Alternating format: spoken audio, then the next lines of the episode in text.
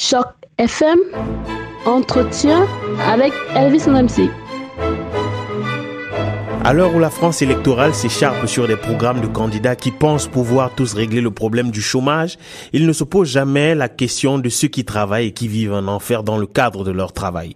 Le phénomène est d'autant plus négligé qu'un seul candidat, Benoît Hamon pour ne pas le nommer, pose la question du syndrome d'épuisement professionnel, alors même qu'il y a quelques mois seulement une vague de suicides secouait certaines des plus grandes entreprises françaises. Le travail pose donc énormément de questions dont je vais parler avec mon invité Cédric Porte, qui s'est en 2015 avec son ami Nicolas Chaboteau du livre Travailler à tout prix aux éditions du moment. Bonjour Cédric. Bonjour Elvis. Comment est-ce que vous allez? Écoutez, très bien, très bien, très très très bien. Content de savoir que vous allez bien parce que euh, euh, ce livre-là, qui est un livre témoignage, un livre puissant, un livre coup de poing, euh, a été publié à la suite d'une expérience pour le moins traumatisante pour vous. Donc heureux de savoir que vous allez bien aujourd'hui. Vous, est-ce qu'on peut considérer que vous êtes complètement sorti de cette expérience avant même de commencer à parler du texte? Non, pas du tout. Au contraire, je, je prends pleinement conscience de mes blessures et petit à petit, elle se, elle se soigne, elle se, elle s'amenuise. Et grâce à l'écriture, j'ai pu mettre des mots sur d'autres mots, en fait. Ok.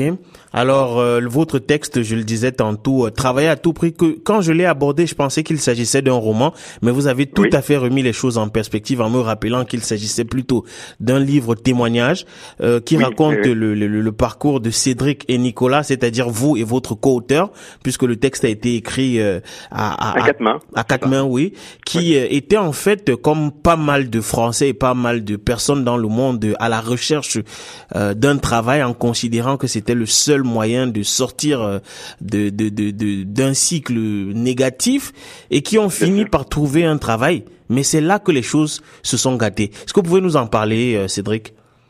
Oui, mais écoutez, euh, moi je me fais expulser de mon logement juste avant le début de la trêve hivernale et je passe à Canal+, au Grand Journal pour témoigner comme quoi effectivement bah, j'étais euh, j'étais expulsé, que j'étais à la rue, que ça pouvait arriver à tout le monde.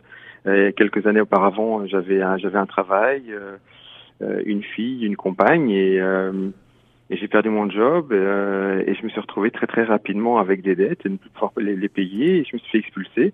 Donc je passe dans cette émission de télévision pour dire bah, écoutez voilà ça peut arriver à tout le monde et, et suite à ce passage à la télévision je vais décrocher un job dans cette entreprise. Euh, un très bon un très bon job. Euh, c'est un poste de cadre euh, dans le domaine de l'informatique avec un bon salaire et donc je me crois sorti d'affaires. Et quand je vais commencer dans cette entreprise, je vais très vite déchanter et je vais m'apercevoir que je quitte un enfer pour un autre enfer, celui de la rue, et je vais découvrir celui du monde du travail. Voilà. C'est pour ça qu'avec mon co-auteur, Nicolas Chaboteau, qui est un ancien collègue de, de, travail, nous avons décidé de d'écrire sur cette problématique-là. Malheureusement, on aurait préféré en faire un roman, mais non, c'est ce qu'on a vécu et on était obligé parce que quand ce qu'on vit dépasse l'entendement, personne ne veut vous croire en fait. Mais justement, Cédric, euh, est-ce que vous pouvez nous parler de quelques-unes de ces pratiques, justement, les pratiques qui avaient cours euh, dans l'entreprise et qui ont, euh, qui n'ont pas été loin de vous détruire, en fait? Ben, je, ben, alors la, la, première c'est mon. Ben, écoutez, moi je m'appelle Cédric Porte, mais dans cette entreprise on s'appelait par des trigrammes, donc je m'appelais CPO. Donc en fait vous parlez de quelqu'un, euh, non plus ce n'est plus une personne, mais c'est un objet. Donc au début ça fait un peu rire parce que CPO ça fait un peu garde des étoiles. Donc on se dit bon c'est le monde, c'est c'est une nouvelle technique, c'est une nouvelle voilà. Écoute, je, je, je vais m'adapter. Et euh, par exemple, ça, ça, ça c'est anecdotique. Après, il y avait une interdiction de communiquer entre les salariés on n'avait pas le droit de parler. Les, jeunes rookies, comme moi j'étais en, formation dans cette entreprise, on était mis à part, mais on n'avait pas les mêmes horaires pour rentrer ni pour sortir. Tous les matins, j'avais le droit, parce que euh, pour ma formation, j'avais le droit à avoir une, formation par un formateur, le formateur de, de l'entreprise, c'était le directeur opérationnel, qui m'appelait tous les matins au téléphone pour euh, m'en foutre, mais plein les gencives pendant 35 à 40 minutes avec des séances d'humiliation, de soumission et d'insultes, et je n'avais pas le droit de répondre en fait.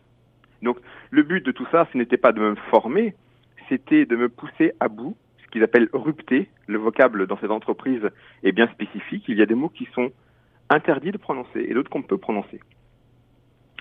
euh, bah, Je peux vous dire qu'avec juste ce, genre de, de, de méthode, très rapidement, vous faites perdre tous les repères à quelqu'un en fait.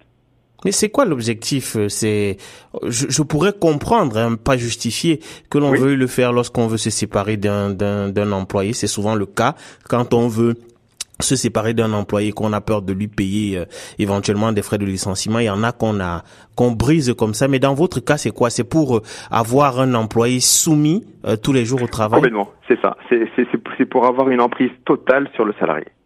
En fait, l'ordinateur n'est pas devant vous, mais il est, il est dans, dans votre cerveau. Quand vous terrorisez vos salariés, vous n'imaginez pas ce qu'ils sont capables de faire.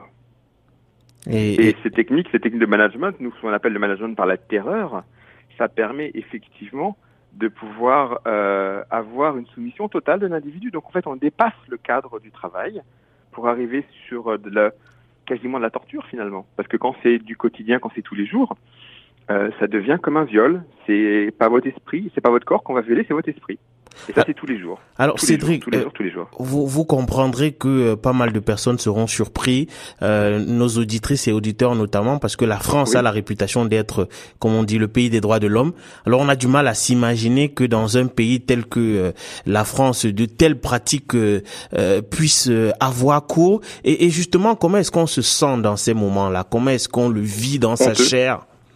On est honteux. On est honteux parce qu'on se dit que le problème vient de nous et le système qu'on décrit avec Nicolas, avec Nicolas Chaboteau, euh, justement, fait en sorte de vous culpabiliser?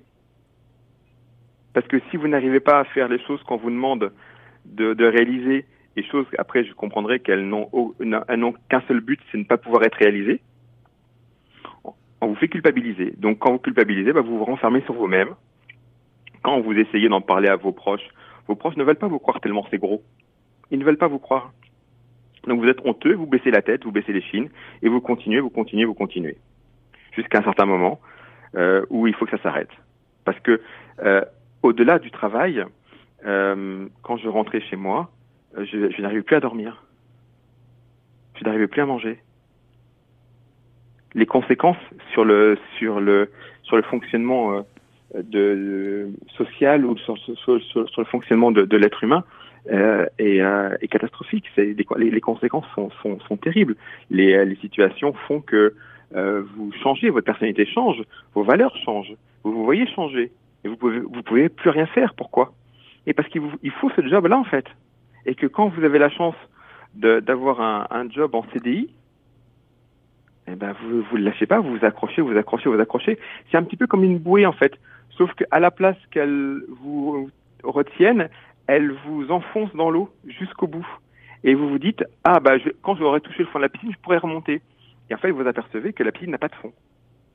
Vous descendez, vous descendez, vous dégringolez, vous dégringolez, jusqu'à un certain moment où moi, au bout de six mois, un, beau matin, j'ouvre la fenêtre de mon bureau et je me foutre en l'air. Et ça en six mois de temps. Vous voyez? Et effectivement, et en France, on a l'impression que le pays des droits de l'homme, tout va bien et que tout se passe bien. Et non, c'est faux. Parce que les personnes, vous savez, c'est comme une victime. Euh, c'est difficile de prendre euh, du temps, de prendre euh, conscience des choses, de mettre des mots et d'essayer d'en parler. C'est très très compliqué comme comme comme situation.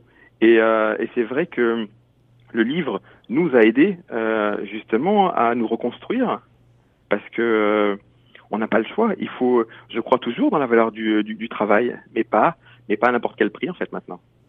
Mais alors Cédric, de quelle manière oui. est-ce qu'on sort de cet enfer? Parce qu'il y en a qui n'ont effectivement pas pu tenir le coup, comme vous l'avez dit euh, oui. euh, tout à l'heure. Vous avez ouvert la fenêtre de votre bureau et je le disais oui. en début de cet entretien, il y en a qui se sont enlevés la vie parce qu'ils ne pouvaient plus supporter ça.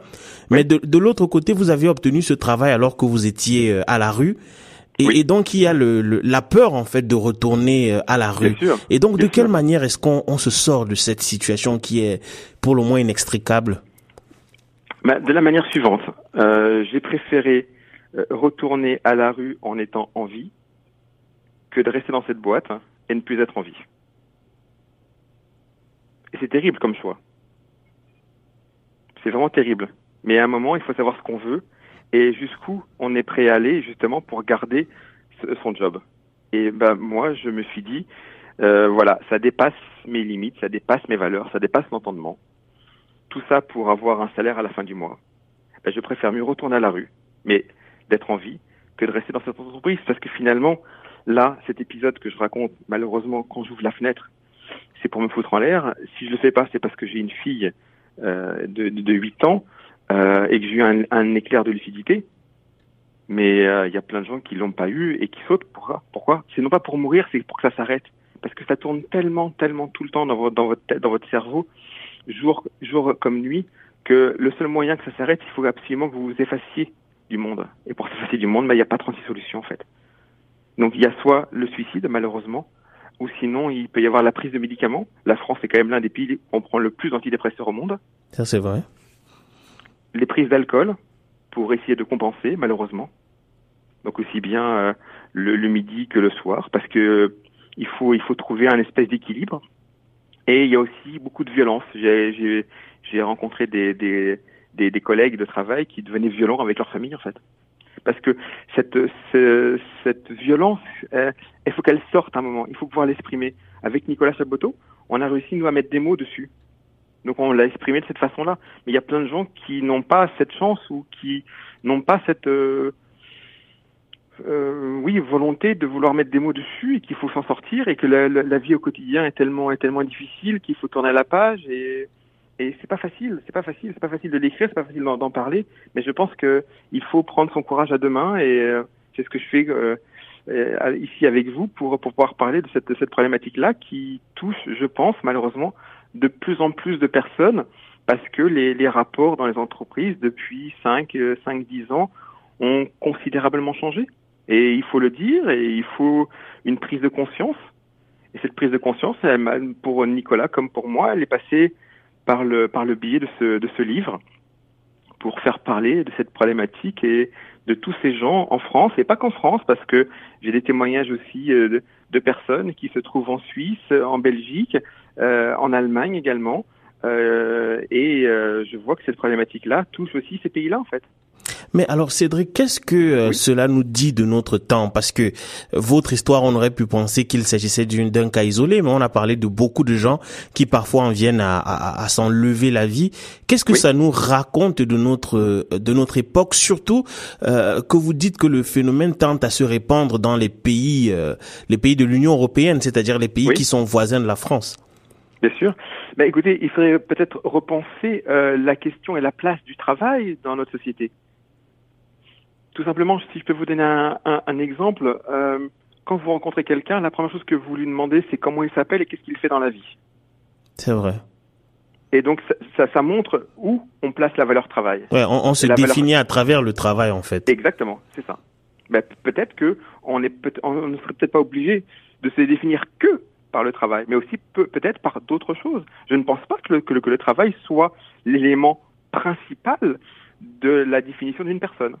Après, c'est mon point de vue. Je dis pas qu'il faut absolument que ça soit comme ça, mais c'est des pistes qu'on peut ouvrir pour essayer de trouver des alternatives. Par exemple, sur cette euh, question, parce que finalement, tout le monde est touché de près ou de loin, en fait, à cette question du travail. Et c'est vrai que la place du travail dans nos sociétés, elle est euh, numéro un, elle est prépondérante. Mais vous n'avez pas un peu peur, euh, Cédric, que votre voix oui. ne porte pas très haut? Parce que je le disais tantôt, nous discutons à un moment où on s'approche des élections présidentielles euh, euh, françaises et toutes les mesures politiques qui sont euh, proposés par les candidats visent pour l'essentiel à remettre les gens au travail et parfois à, n'importe quel prix.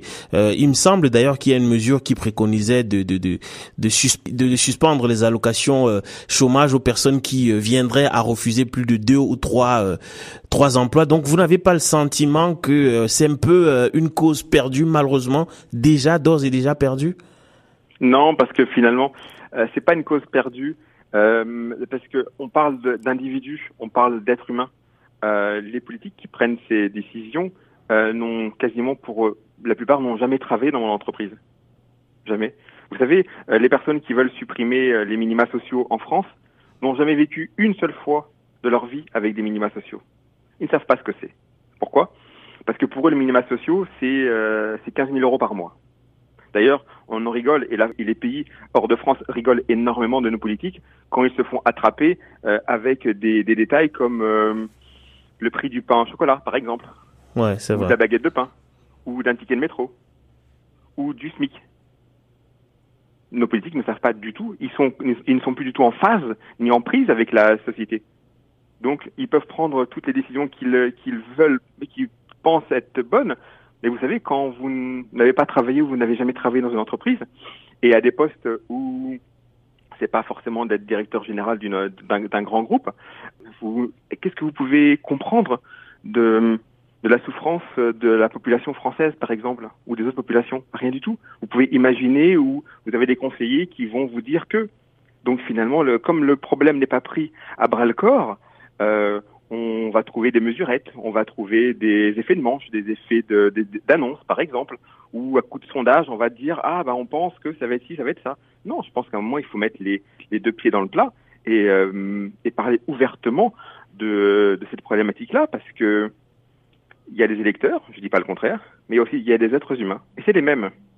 Mais alors, le, le, oublier ça. Oui. le, le drame, Cédric, c'est que euh, on voit des personnages tels que Olivier Besancenot, comme Philippe Poutou, qui en fait viennent justement du monde euh, de, de, de, de l'entreprise, qui Oui. dont les, les voix malheureusement ne portent pas, alors que des personnages tels que Emmanuel Macron, qui sortaient de la banque, qui sont entrés au gouvernement et qui justement comptent mettre en place des politiques qui euh, pourraient euh, aller à l'encontre de ce que vous préconisez justement ce sont ces personnalités qui ont le vent en poupe c'est pour la c'est la raison pour laquelle je j'ai envie de vous demander est-ce que vous êtes optimiste? Bien sûr, je suis optimiste. Bien sûr je suis, je suis optimiste. Parce que euh, des gens comme Emmanuel Macron, de toute manière, euh, ne feront pas longtemps, du moins je pense pas. Pourquoi? Parce qu'on peut pas tout le temps, tout le temps presser l'individu. À un moment ou à un autre, euh, vous savez, à, force d'appuyer euh, la tête dans l'eau à quelqu'un, il va mourir. Et je pense qu'il faut qu'il y ait une prise de conscience, non pas euh, au niveau des politiques, mais au niveau des électeurs et des, travailleurs. Euh, et pourtant, je ne suis pas du tout ni d'un côté ni de l'autre, parce que a priori, euh, depuis le temps qu'il y a de la souffrance au travail, qu'il y a des problématiques comme ce qu'on raconte dans le livre, de quelque bord que ce soit, j'ai pas vu beaucoup de, vraies mesures ou de hum, prise de conscience des politiques sur ces problématiques-là, et surtout de résultats. Euh, donc, euh, quelqu'un comme Emmanuel Macron, euh, c'est vraiment ce que j'appellerais, c'est des, des personnes qui sont là pour vous appuyer sur la tête finalement, pour que vous, ayez- bien la tête sous l'eau, je pense, parce que qu'est-ce que Emmanuel Macron connaît du monde du travail? Effectivement, vous, vous, avez souligné qu'il venait de la banque. J'ai rien contre contre les banquiers, mais il ne connaît pas le monde du travail finalement. Donc il va le, le, le côté vouloir remettre la France au travail, c'est des beaux slogans de, de publicitaires, je pense. Vous voyez Ouais, Et ça marche fait, parce ouais. que peut-être peut-être que les médias sont aussi friands de ce genre d'anecdotes ou ce genre de, de petites phrases, par exemple. Je dis pas le contraire, mais ce ne sont que des slogans finalement, puisque vous savez, euh, un président euh, peut passer, euh, mais le salarié, c'est c'est 40 ans de sa vie, le, le travail peut-être 50 même. Ouais, tout à fait. Et, et alors Cédric, euh, pour euh, Oui. pour terminer, je crois savoir Oui. que euh, euh, vous êtes euh, en vous êtes allé ou alors vous êtes en justice en ce moment euh, euh, contre votre ancien employeur? Qu'est-ce que ça donne? Alors, euh, c'est en fait, on- nous ne sommes pas en fait en, en justice. C'est euh, l'inspection du travail qui a déclenché une enquête. Euh, au vu de ce qu'on raconte dans le livre, il semblait quand même euh, normal et nécessaire qu'il fasse euh, une enquête pour voir un petit peu euh, ce qu'il en était. Et actuellement, effectivement, il y a c'est un procès au pénal, mais c'est pas nous qui le faisons. C'est euh, suite à la sortie du livre que l'inspection du travail a décidé de bah, de faire quelque chose. Mais vous savez. Euh, ce livre, on, on l'a pas fait pour régler nos comptes ou pour ou pour essayer d'obtenir quoi que ce soit par rapport à ces entreprises-là. C'est juste une prise de conscience. Et actuellement en France, je m'aperçois que il est plus facile de maltraiter euh, son salarié que son animal de compagnie, par exemple. Parce que maltraiter votre chien, et pourtant j'adore les animaux, bah, vous allez voir que vous allez avoir une levée de bouclier sur Facebook très rapidement. Il y a eu, il y a eu le cas il n'y a pas très très longtemps en France d'un, d'un de quelqu'un qui qui maltraitait son, son animal. Euh, il y a eu euh, une levée de bouclier de de plein d'internautes et de et de plein de communautés et plein de et plein de défenses de comment dire d'associations qui défendaient les, animaux. Et cette personne a été euh, traduite tout de suite en justice. Je me dis c'est marrant parce que pour les animaux ça marche très rapidement. Mais pour les salariés qu'est-ce que c'est long? Cédric, on va on va souhaiter que les choses changent et, et, et que oui effectivement et que votre livre permette euh, déjà à certains de, de, retrouver espoir parce que malheureusement il y a des gens qui euh, qui se retrouvent souvent seuls devant cette difficulté là et donc de retrouver espoir et surtout euh, que les politiques finissent par comprendre en fait la nécessité qu'il y a à avoir des, des salariés heureux parce que des salariés heureux c'est sans doute une entreprise pérenne. Merci. Oui, oui, effectivement, une entreprise heureuse et une entreprise pérenne. Merci infiniment, Cédric euh, Porte, d'avoir accepté de, de répondre à notre euh, invitation. Je rappelle qu'on parlait de votre très beau texte euh, Travailler à tout prix qui a été publié aux éditions du Moment en 2015 et que vous avez coécrit avec Nicolas Chaboteau. Merci, Cédric. Merci beaucoup. Merci à vous. Et je vous souhaite une bonne journée. À vous aussi, bonne journée. Merci, beaucoup, Elvis. Au bonne revoir. Journée. Au revoir.